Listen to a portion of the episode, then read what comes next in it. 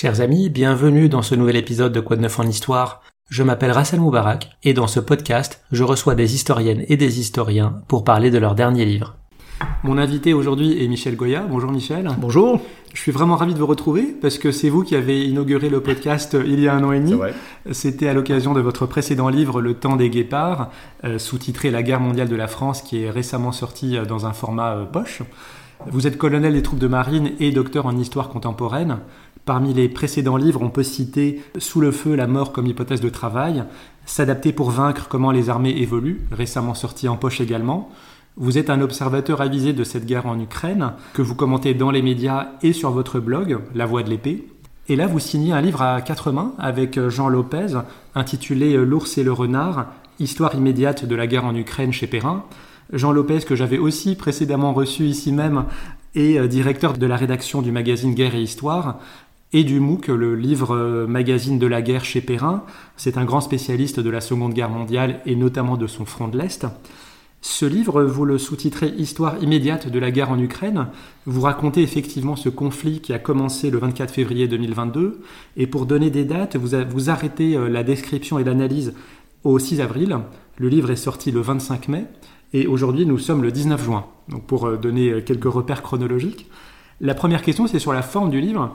J'ai dit que c'était un livre à quatre mains, mais en fait, c'est même un livre à deux bouches, puisque c'est la forme d'un dialogue avec Jean. Pourquoi ce choix-là et à partir de quand vous avez commencé à discuter de la guerre en Ukraine tous les deux? Pourquoi ce choix? Ben, en grande partie euh, parce que c'était euh, par facilité. Voilà, c'était le plus simple. Euh, il était très difficile, notamment pour moi, de faire un essai directement sur ce conflit en cours. toujours très compliqué. Alors que sous la forme de dialogue, bah, ça passe. c'est, enfin, voilà, c'est plus facile, tout simplement. Donc, Jean me posait une question le matin, puis voilà, j'avais dans la journée, bah, je répondais tranquillement. Puis après, voilà, on réorganisait, on mettait tout ça en forme. Donc, il y a une question de, facilité. Et j'ajoute d'ailleurs que euh, je m'aperçois que euh, c'est aussi euh, plus facile à lire, plus agréable à lire, je pense. C'est plus pédagogique. On peut, il joue le rôle un peu du, faux, du faux naïf, et donc ça permet d'être extrêmement pédagogique. En fait, concrètement, c'est lui qui me l'a proposé, et il a fait un premier ouvrage sous cette forme avec Benoît Piran sur euh, l'art opératif. C'était pas mal comme forme. Voilà. Et pour répondre à votre deuxième question, on a, on a commencé précisément au mois de septembre. Donc on était en léger, c'est pas une histoire immédiate, c'est l'histoire en, léger différé, on va dire. Bah, dans l'histoire, les sources sont importantes. Et l'une des nouveautés de ce conflit, ce sont les sources abondantes qui sont euh, quasi immédiatement disponibles.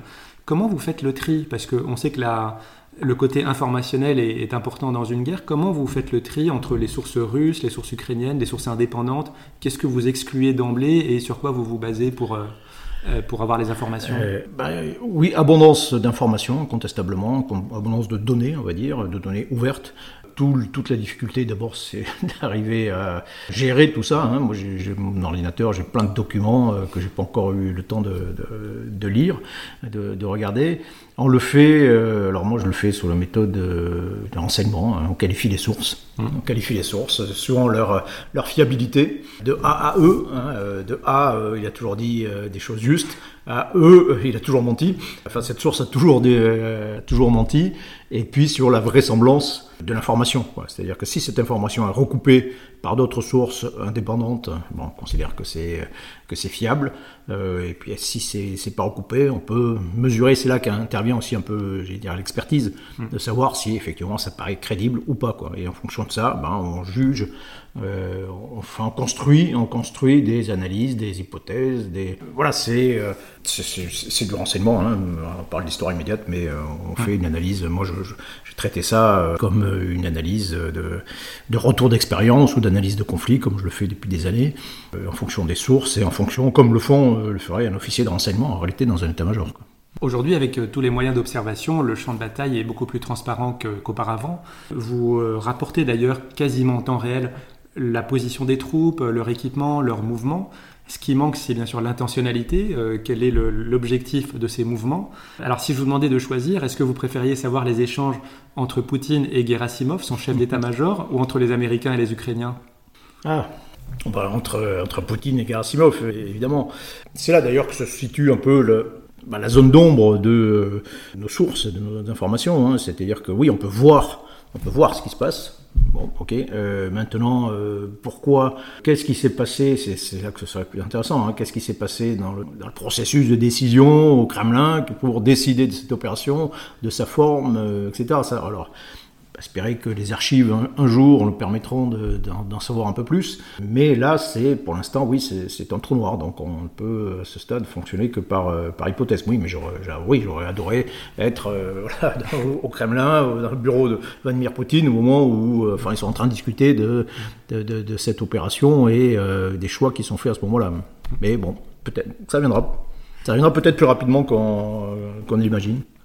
Et sur le terrain, que sait-on de la qualité des renseignements recueillis? Euh, Est-ce que vous avez vu notamment des innovations technologiques dans ce conflit?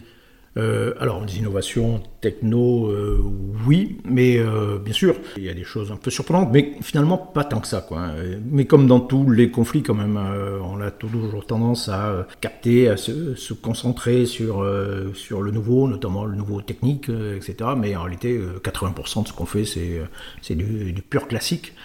C'est du très classique et, et, même ce qui apparaît nouveau, quand on regarde un peu, c'est pas forcément tant que ça, mais des choses spécifiquement nouvelle. En réalité, pas vraiment. Quoi. Euh, alors, il y a des trucs qui sont un peu surprenants, hein, comme par exemple les, communications satellitaires. Starlink, c'est euh, voilà, un rôle important. Euh, ça permet que les Ukrainiens aient pu maintenir un réseau de communication performant. ça, c'est quelque chose dans un conflit moderne face à un adversaire qui est quand même richement doté de, moyens, de contre-mesures, etc. C'est, par exemple, c'est un truc assez nouveau. Quoi. L'influence de, la communication, l'influence des, euh, des réseaux, le smartphone, le smartphone c'est une arme de guerre, euh, c'est une arme de guerre maintenant. Hein, euh, sur un smartphone, vous transmettez des informations, vous faites de la localisation, vous faites de la coordination de, de tirs d'artillerie par exemple, etc. Enfin c'est pas complètement nouveau, mais à cette échelle, oui, incontestablement. Vous distinguez quatre grandes phases lors des 15 premiers mois de conflit.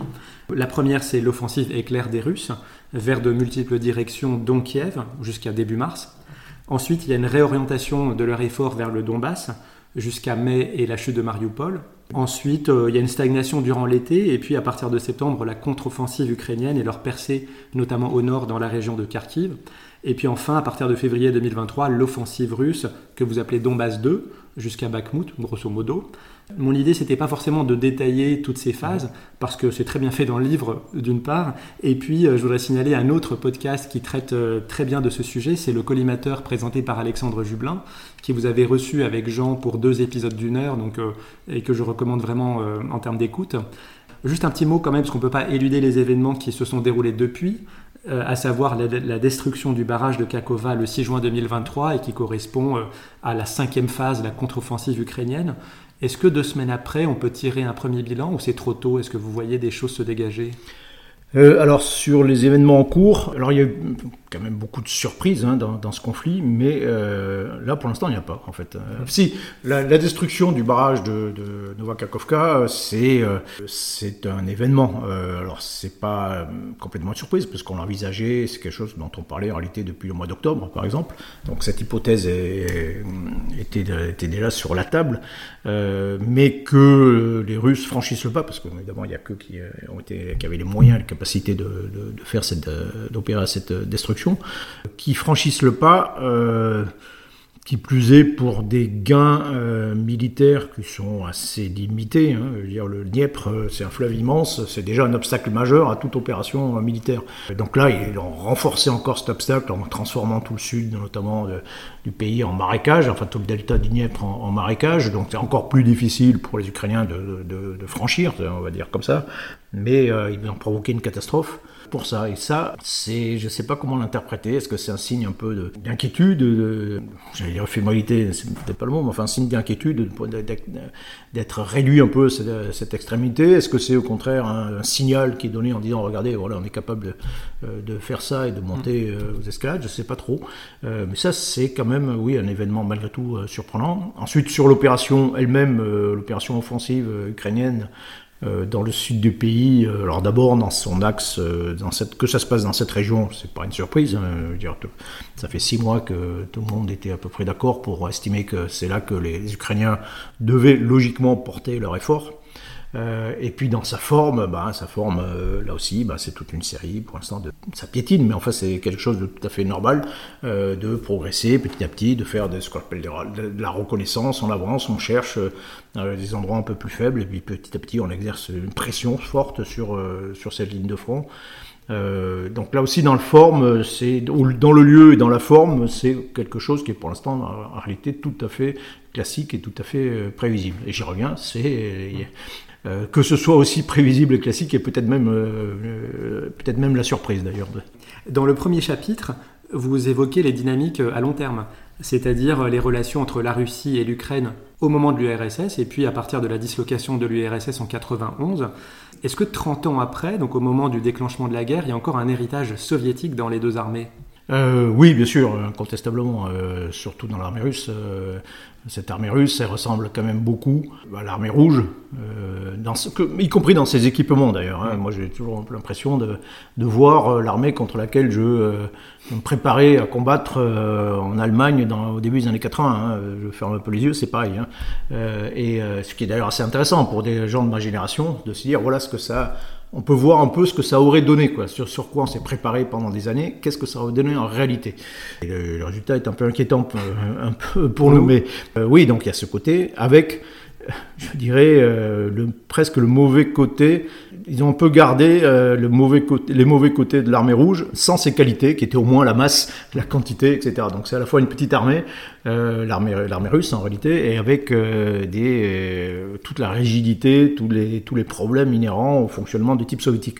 Mais du côté ukrainien, oui, ça fait partie de l'ADN aussi, hein, quand même, de, l'armée ukrainienne, qui pour le coup est plus, plus bigarré, plus euh, plus hétérogène, c'est-à-dire que cette armée ukrainienne qui était, moi j'ai travaillé dans les années 90 avec euh, l'armée ukrainienne, hein, euh, bon, c'était comment dire, rustique. C'était très étonnant, hein, mais non, le, bataillon qui était à Sarajevo était un bataillon de petit commerce en fait, hein, le marché noir, enfin son activité principale c'était le marché noir, hein, mais c'était les années 90, c'était une époque de crise, etc. Mais ce que je veux dire, c'est que cette armée ukrainienne a longtemps été une armée type soviétique, hein, euh, très clairement. Elle a subi un choc euh, très fort quand même en 2014-2015. Elle a subi une humiliation dans l'annexion de la Crimée, par exemple. En, février 2014, lorsque les Russes occupent euh, par une campagne éclair la Crimée, il y a 16 000 soldats ukrainiens qui sont, qui sont sur place, qui sont stationnés. Quoi. Alors quand on voit maintenant comment ils se battent, le contraste est quand même assez, assez étonnant, parce que c'est 16 000, il n'y a pas un qui a bougé quoi, à ce moment-là. Et donc oui, il y a un choc. Euh, ça a été le début d'une prise de conscience, d'une transformation, d'une influence donc de travail avec l'OTAN, les pays de l'OTAN, les États-Unis, les Britanniques en particulier, les Canadiens aussi qui sont très présents. Euh, donc il y a eu un début de transformation d'un certain nombre de, de, facteurs, et puis il y a un enfin de, de méthode, d'organisation, euh, plus euh, proche de ce que l'on fait, et globalement plus professionnel, on va le dire comme ça. Euh, mais aussi une troisième influence, c'est l'influence de la société ukrainienne. C'est-à-dire que cette armée qui se bat actuellement, c'est une armée de mobilisation aussi. Hein. Donc il y avait plein de gens, beaucoup de réservistes, heureusement, c'est ça qui a sauvé sans doute l'Ukraine, beaucoup de volontaires qui arrivent, des civils hein, qui arrivent, qui qui n'ont pas forcément des, de l'armée soviétique mmh. et qui, euh, qui arrivent aussi avec leurs compétences, leur, euh, leur, façon de voir les choses, un peu plus, un peu plus libérale, on va dire comme ça. Euh, et c'est ce mélange qui fait fonctionner l'armée ukrainienne plutôt, plutôt pas mal, même si, je reviens, il y a encore des, parfois des côtés un peu, un peu, un peu soviétiques. Je pense que euh, à l'intérieur de cette armée, ça, ça doit s'engueuler quand même euh, pas mal. Quoi. Ça doit coincer, il y a d'ailleurs beaucoup de tensions ça, et ça s'engueule. Mais c'est mu par une détermination qui unit tout le monde. Quoi. Et c'est vrai que le rôle de la société civile est important. Vous montrez qu'il y a eu des, milices qui ont été euh, constituées, qui, qui, aident des troupes régulières. Comment se fait la coordination entre les deux? C'est-à-dire, est-ce qu'il y a un commandement intégré aujourd'hui entre les civils et les militaires professionnels? Euh, oui, il y, a, un début d'intégration. Alors, il faut bien comprendre que c'est une particularité de l'Ukraine par rapport à la Russie, c'est qu'il y a une vraie société civile qui est très méfiante vis-à-vis de son État, fonction de son État, vis-à-vis de la corruption de ses, élites, et donc déjà qui politiquement se rebelle régulièrement. Hein. je crois qu'il y a eu quatre, quatre gouvernements qui ont été, qui ont été obligés de, de démissionner en Ukraine depuis la courte histoire de l'Ukraine indépendante qui a été obligée de démissionner sous la pression populaire, on va dire. Donc il y a, voilà, il y a une société civile qui est un acteur aussi militaire. Donc pendant la, la crise 2014-2015, eh ben, on a vu face à côté, en parallèle de cette armée euh, défaillante, on a vu de la création spontanée d'unités, de, milices, euh, avec un contenu politique hein, au départ, ou pas forcément, ou simplement c'est des bataillons de citoyens qui, qui se sont auto-formés. Il y a eu des bataillons, des, unités formées par les oligarques aussi. Enfin, il y, a, eu toute une composante un peu privée de la guerre et qui a perduré dans la suite. Alors le gouvernement ukrainien a essayé de, contrôler tout ça. Donc beaucoup de ces milices ont été notamment sont passées sous le contrôle du ministère de l'Intérieur. Euh, et puis, euh, on a créé aussi un autre commandement qui est celui des brigades territoriales. Donc, il y a l'armée, il y a l'armée du ministère de la Défense, il y a l'armée du ministère de l'Intérieur qui contrôle normalement euh, toutes ces milices. Il y a les brigades territoriales qui sont en commandement à part, avec des volontaires, des réservistes, etc c'est un ensemble qui est malgré tout, qui reste malgré tout assez hétérogène. Hein. Il faut, euh, faut bien comprendre ça. Donc ça va être un vrai casse-tête à organiser, je pense, à contrôler quand vous avez des unités comme ça qui sont très différentes. Euh, mais euh, vous avez des villes qui créent leur, leur brigade. Hein. Mm. C'est assez disparate. Mais j'y reviens, je termine là-dessus, c'est vraiment, si, si des gens vont euh, rejoindre par exemple des milices, comme Azov, pour mm. la, la, plus connue, c'est aussi souvent parce qu'ils se méfient de l'État et ils préfèrent être dans un truc euh, privé, d'une certaine façon, du truc, un regroupement de, de citoyens, plutôt que d'être dans un organisme militaire euh, étatique euh, bah, qui n'aime pas, quoi. Mm. c'est, il faut bien comprendre ça, quoi. Il y a, c'est un peu comme, comme aux États-Unis, les différences entre voilà, des, formes de milices, donc garde nationale, ou des, historiquement, hein, des milices de citoyens par rapport à, à l'armée régulière. Mais euh, voilà, ça, ça, ça, pose aussi euh, de problèmes concrets de, de commandement, incontestablement. Vous avez montré comment cette annexion de la Crimée, donc en février-mars 2014, a transformé l'armée ukrainienne. Qu'en est-il du côté russe? Parce que pendant ces 20 ans, la Russie a été engagée en Géorgie en 2008, deux fois en Tchétchénie, 94-96 et puis 99-2009, dans d'autres conflits euh, comme la Syrie. Est-ce que euh, ces guerres qui ont été relativement faciles pour l'armée russe, est-ce que ça l'a quand même transformé ou est-ce qu'au contraire ça les a endormis bah, il y a un peu des deux. Enfin, c'est euh, euh, oui, il y a bon l'armée russe, il faut y revenir. Comme l'armée ukrainienne, c'est au départ c'est un peu une armée effondrée après la fin de l'Union soviétique et c'est une armée qui se reconstitue. Une date clé pour la, la, Russie, c'est c'est la guerre contre la Géorgie en 2008 euh, qui est une guerre victorieuse hein, au bout du compte, mais qui a montré, euh, qui était le révélateur d'une multitude de défauts euh, de cette armée. Avant, il y avait eu la guerre aussi, les deux guerres en Tchétchénie, euh, qui ont montré quand même beaucoup, énormément de lacunes. Euh, la guerre en, euh, en, Géorgie, dans un contexte un peu plus un conflit interétatique, hein, l'employé l'aviation, des choses comme ça, puis il y avait plein de problèmes. Donc ça servait un peu de révélateur, un peu d'électrochoc en Russie, en disant voilà, bon, notre armée est vraiment déficiente, et comme cette armée, l'armée russe et la Russie d'une manière générale, ou l'État russe se compare systématiquement aux États-Unis, et voilà, c'est euh, ça, ça, induit aussi une grande inquiétude en disant voilà, nous sommes faibles vis-à-vis ici des Américains qui parallèlement euh, menaient des, des, des, guerres euh, victorieuses, en tout cas contre les États, hein, contre l'Irak, euh, la, guerre, les guerres de 80, première, les deux guerres du Golfe, on va dire 90-91 ou 2003, l'invasion de l'Irak, c'est vu, du, vu par les Russes, c'est une démonstration de force américaine en disant voilà, oula.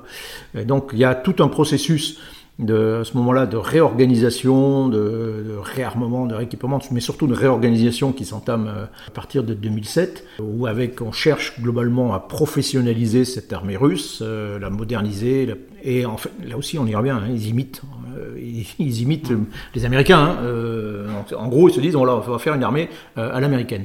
Mais ce processus qui a commencé à porter ses fruits, hein, vous l'avez indiqué, le, les campagnes comme l'annexion de la Crimée résumé, c'est remarquable, hein, d'un point de vue militaire, techniquement, c'est absolument parfait.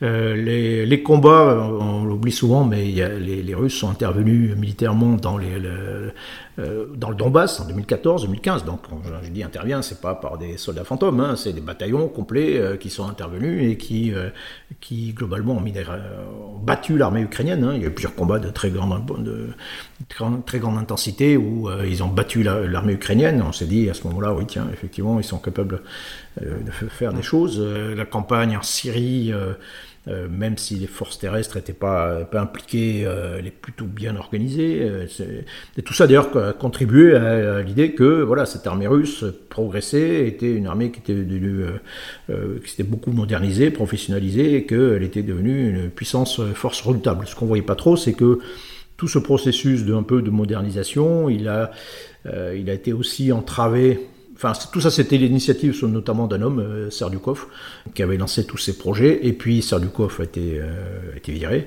remplacé par Chougou, donc toujours euh, l'actuel, qui est là depuis au moins 10 ans. 10 ans. Et là, les, tout ce, processus a été un peu, un peu gelé. Quoi. donc, on est à cette armée russe qui, qui s'engage euh, en Ukraine, euh, c'est euh, une armée qui est en milieu de transformation, d'une certaine façon, hein, qui est encore très hétérogène, et qui, d'un seul coup, doit mener un combat à une échelle qu'elle ne connaissait pas depuis, depuis 1945, en fait. Hein. Donc les, les, petits combats, les petites opérations qui avaient pu être menées précédemment ont pu bien se passer, en sélectionnant les troupes, en faisant très attention. mais là, à grande échelle, ben, cette guerre révèle là aussi toutes les, faiblesses en réalité de, cette armée. Dans les déficiences de l'armée russe que vous relevez, j'ai noté qu'il manque de sous-officiers compétents. Alors je me dis que intuitivement, s'il manque un échelon, ça doit pas être terrible, ça doit être problématique. Mais pour un néophyte comme moi, qu'est-ce que ça change en pratique qu'il n'y ait pas de classe de sous-officiers compétents? Ça change tout. ça change complètement tout. C'est un ancien sous-officier qui, qui vous parle. Euh, non, mais bien sûr, L'armée euh, soviétique, euh, enfin l'armée russe de manière générale, depuis une armée d'appelés, euh, c'est une armée de, conscrits, traditionnellement de, de moudjiks qu'on tirait au sort hein, ou qui, voilà, qui étaient prélevés dans les villages et qu'on envoyait en combat. En gros, voilà, une armée de moudjiks commandée par les aristocrates, mmh. officiers aristocrates. Cette armée a forcément beaucoup de mal à sécréter un corps de soldats professionnels à longue, voilà, à longue durée, qui fassent des carrières et qui constitue en réalité l'armature d'une armée. C'est ce qui fait que toutes les, choses tiennent. Quoi. Euh, quand vous êtes, vous êtes officier, vous êtes entouré de... Je sais pas, quand j'étais chef de section, bah, j'avais un sous-officier adjoint, euh, un ancien, solide, un sergent-chef, euh, voilà. J'avais trois, trois chefs de groupe qui étaient aussi des anciens. donc voilà, c'est ce qui tient. Dans le combat, c'est quelque chose quand même extraordinairement particulier, un phénomène humain très particulier, et vous avez besoin de gens d'une armature solide pour commander et pour tenir la baraque, quoi, des gens voilà, expérimentés qui, qui, ont aussi des compétences techniques, hein, c'est-à-dire qui ont accumulé des compétences techniques et qui ont euh, le calme des vieilles troupes, quoi, sachant que bon, on, les, commence à être vieux soldats à partir de 26-27 ans. Quoi. C'est ça. Quand on parle de vieux soldats, quand on parle de, sous-officiers, c'est euh, solide, c'est ça. quoi. C'est euh, entre 25 et 30 ans, là, vous avez des... mais c'est fondamental, bien sûr.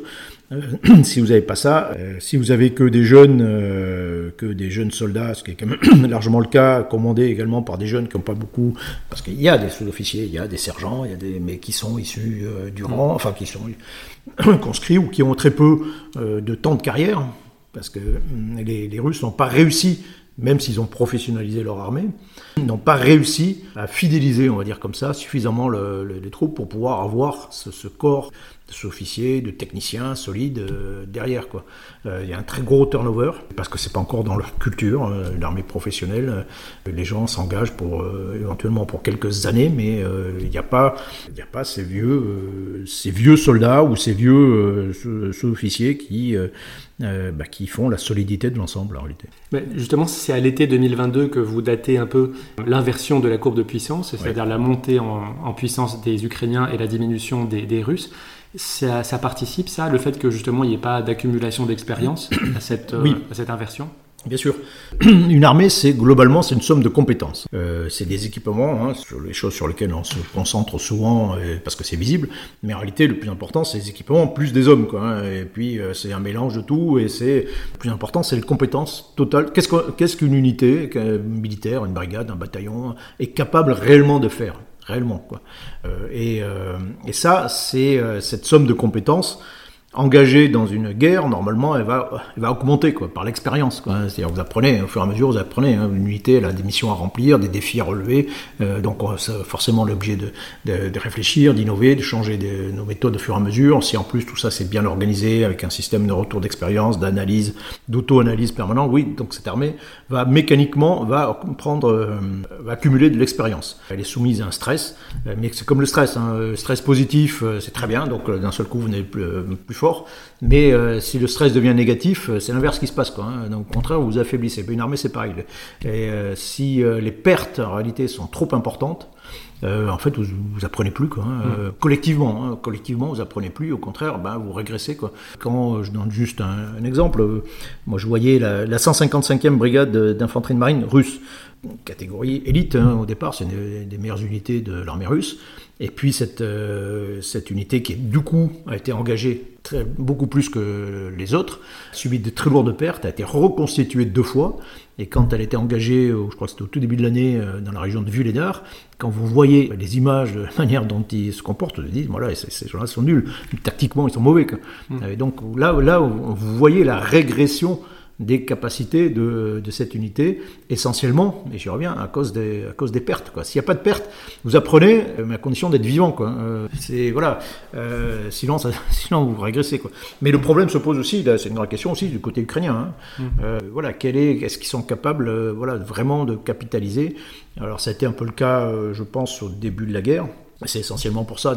D'un côté, il y a la mobilisation de la nation, ce qui n'était pas le cas euh, en Russie. Euh, donc, ils ont créé beaucoup plus d'unités, ils ont conservé un encadrement qui était beaucoup plus solide, qui a appris. Et donc, à partir de là, oui, ils ont été capables d'avoir des unités de, combat qui étaient de qualité euh, supérieure à celle, celle des Russes. Et c'est ça qui a inversé la, tendance. Elle était plus Bien sûr, euh, tout euh, l'aide matérielle fournie par les Occidentaux en particulier, par exemple, l'artillerie qui a été fournie par euh, les, euh, les, pays occidentaux a considérablement euh, dopé les capacités ukrainiennes, ça c'est incontestable. Mais c'est un mélange, c'est un mélange de capacités, et j'y reviens, plus les combats sont violents et moins, et plus les pertes sont importantes, et moins une armée apprend. Quoi. Sur l'aide occidentale, justement, c'est un débat qu'on a depuis plusieurs mois sur quel matériel livrer, quelle quantité, et vous êtes beaucoup plus nuancé dans le livre finalement sur leur euh, efficacité réelle, sur leur impact. Vous dites que ça n'a pas changé fondamentalement la donne. Comment on explique ça? Bah, D'abord, euh, d'abord parce qu'il n'y a pas, a pas d'arme miracle en réalité. Euh, un système d'armes d'un seul coup qui va changer la guerre. Alors à part l'arme atomique et employée à grande échelle, qui peut peut-être, oui, qui peut, voilà, oui, ça c'est une arme qui va changer quand même forcément les choses. mais pour le reste, il n'y a pas d'arme miracle, une arme euh, ou un système qui va arriver qui va complètement changer la, nature de la guerre. C'est un ensemble. Euh, tout ça, c'est un puzzle, c'est euh, une horlogerie quand même assez, assez complexe, une armée dans laquelle on a un peu besoin de, de tout, quoi. Et donc ça, c'est le premier point. Donc on se focalise là aussi sur voilà, les, chars de bataille, les mm. Léopard 2, est-ce que ça va changer la guerre? Là, en ce moment, c'est oh là, les F-16, est-ce que ça va changer complètement le cours de la guerre? Ben non, ça change jamais le cours de, de la guerre. Déjà, ça c'est un, premier point. C'est même si ça a évidemment eu une influence, euh, une importance. Ensuite, euh, cette aide occidentale, elle est venue par palier. Elle est venue progressivement. Quoi. Hein. Si tout ce qu'on a fourni là, si on l'avait fait dès le début, par exemple, voilà, ou dans la période du printemps-été euh, de l'an dernier, bah oui, là, là, d'un seul coup, oui, les choses auraient été beaucoup plus.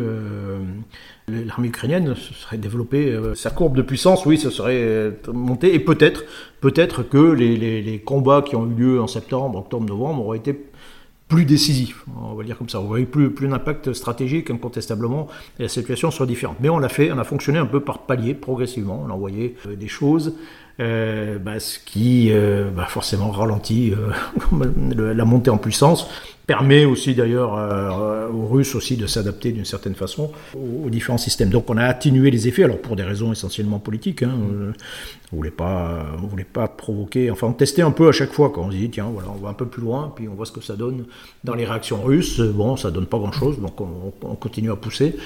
Mais voilà, mais c'est euh, donc oui, c'est évidemment essentiel. Hein, sans cette aide matérielle euh, l'armée ukrainienne serait dans une autre situation, incontestablement, euh, aurait peut-être été euh, vaincue, ce qui n'aurait pas forcément d'ailleurs mis fin à la guerre d'une certaine façon, mais et cette aide donc a une influence aussi, certes oui, une influence considérable sur les, opérations offensives ou défensives ukrainiennes, mais voilà, elle est venue un peu par petits paquets.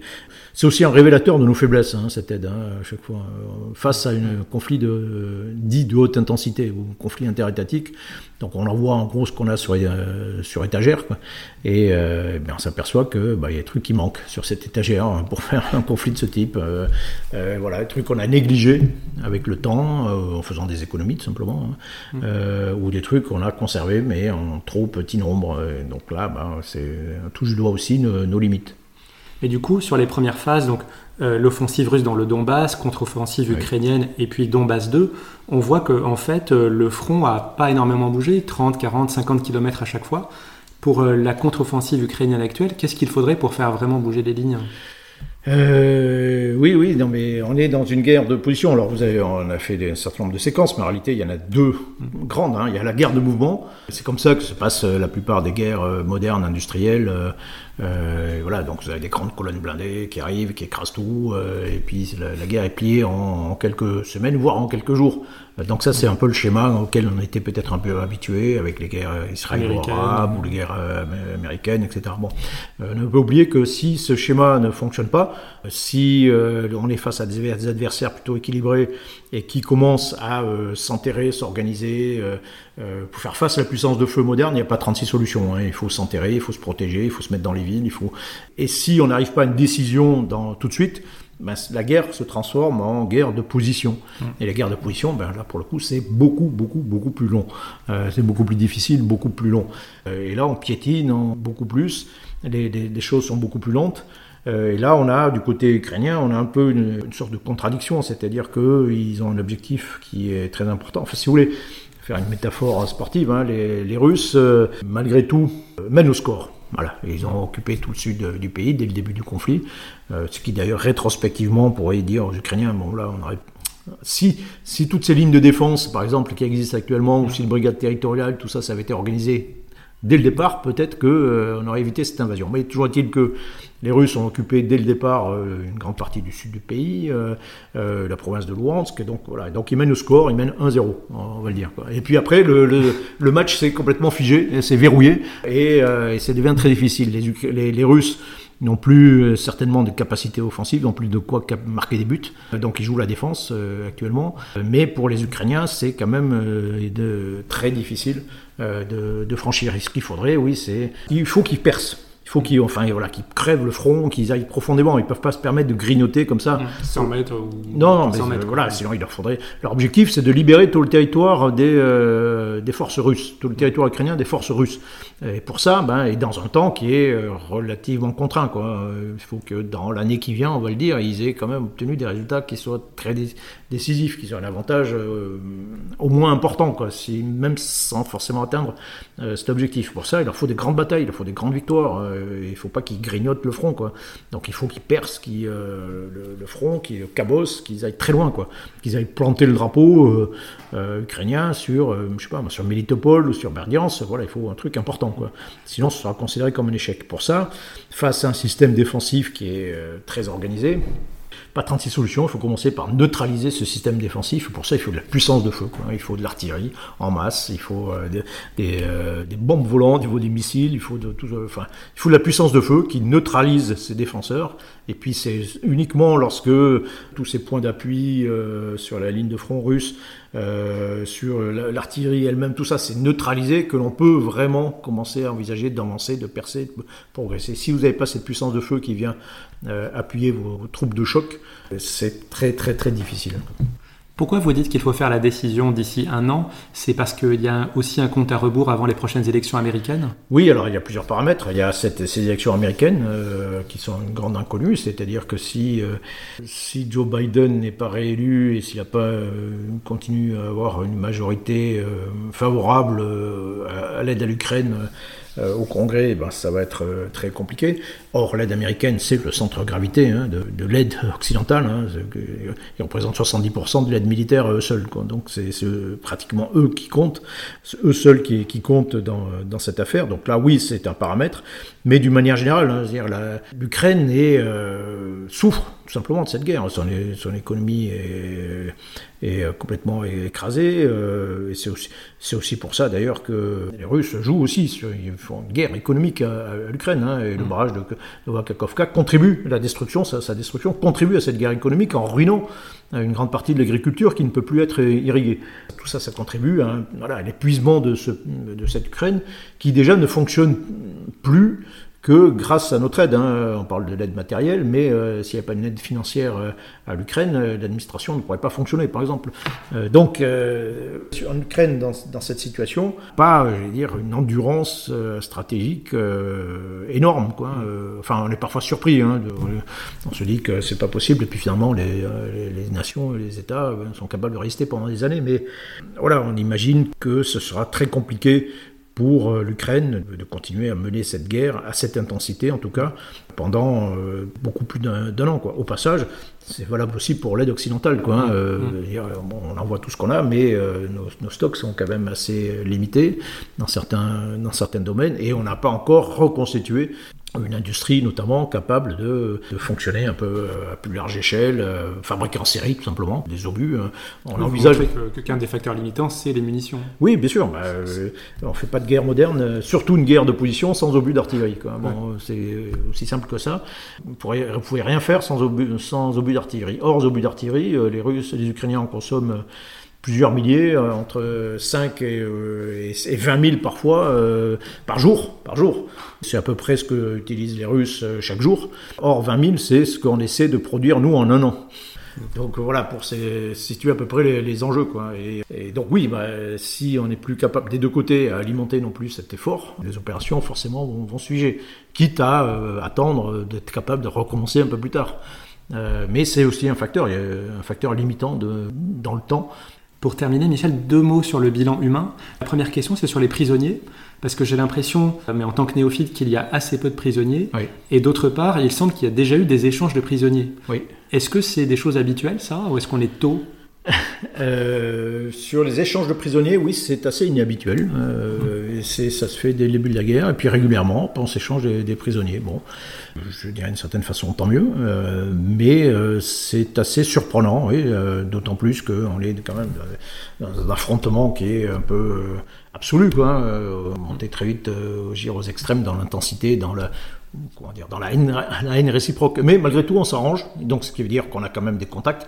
Euh, il y, a quand même des, liens. On s'arrange pour faire des, échanges de prisonniers. Mais euh, finalement, tant mieux. Et, euh, et, ensuite, sur les prisonniers, en, eux-mêmes, c'est là aussi, c'est un peu une inconnue. Pas l'impression qu'il y a énormément de prisonniers. Il y a beaucoup de pertes, beaucoup de pertes, beaucoup de morts, beaucoup de blessés. Ça, c'est incontestablement, même si les chiffres sont variables. Mais on est sur peut-être sur 60 euh, 000 morts ukrainiens et, euh, et donc multiplié par 3 pour avoir à peu près le nombre de blessés. Euh, donc voilà, on est sur 250 000 hommes qui ont été touchés, quoi, hein, tués, blessés. donc, côté ukrainien Côté ukrainien, oui, entre, aux alentours de 200 000, plus, un peu plus du côté, côté russe. Ce qui est colossal. Hein. mal à imaginer ces, ces, échelles de pertes qui avaient, un peu disparu un peu de notre, paysage, enfin de notre schéma mental, on va dire. Mais il y a très peu de prisonniers. Euh, le chiffre de prisonniers, je ne les connais pas. Euh, hier soir, j'entendais parler de 2500 euh, soldats ukrainiens prisonniers en, Russie, ce qui est peu par rapport à l'ensemble des pertes. Hein. Ce qui montre que par ailleurs, il n'y a pas eu de. Tactiquement, ça veut dire qu'il n'y a pas eu de, de dislocation, dispositif, d'encerclement, des choses comme ça. C'est là où il y a beaucoup de prisonniers d'un seul coup hein, qui se rendent. Donc on est dans des combats frontaux, frontaux qui n'aboutissent pas forcément à des grandes décisions sur, euh, sur le champ de bataille.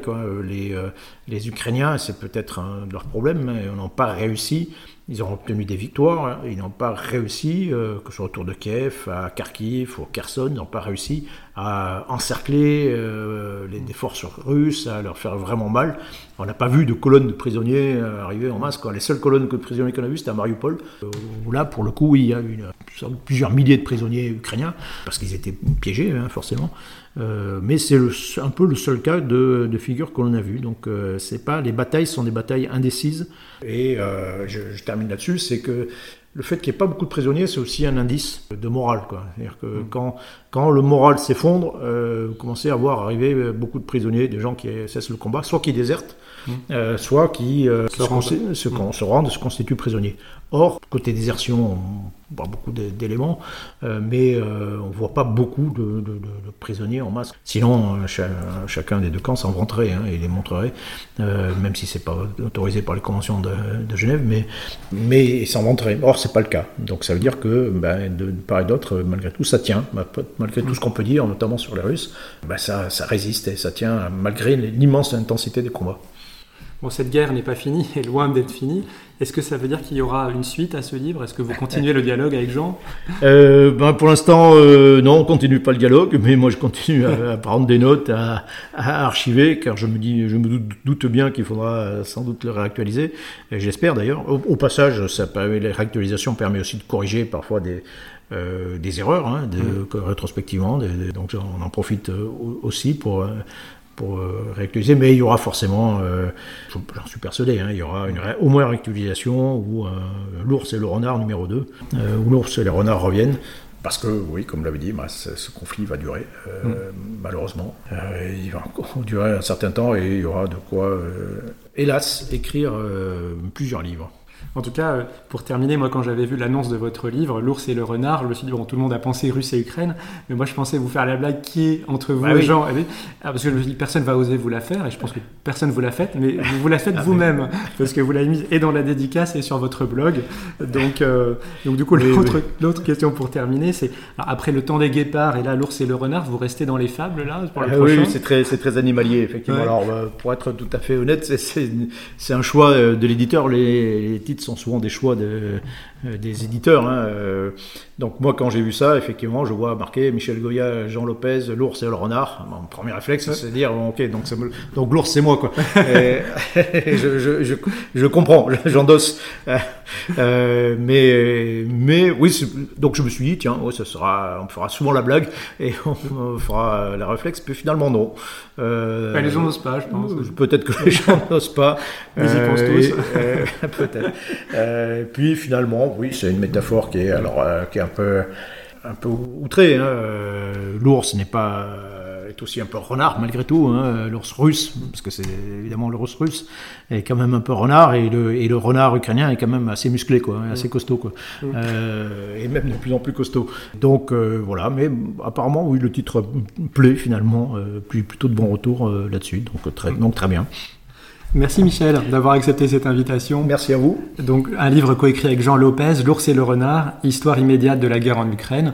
C'est disponible chez Perrin. Et quant à moi, je vous remercie de nous avoir écoutés et je vous donne rendez-vous bientôt pour le prochain épisode.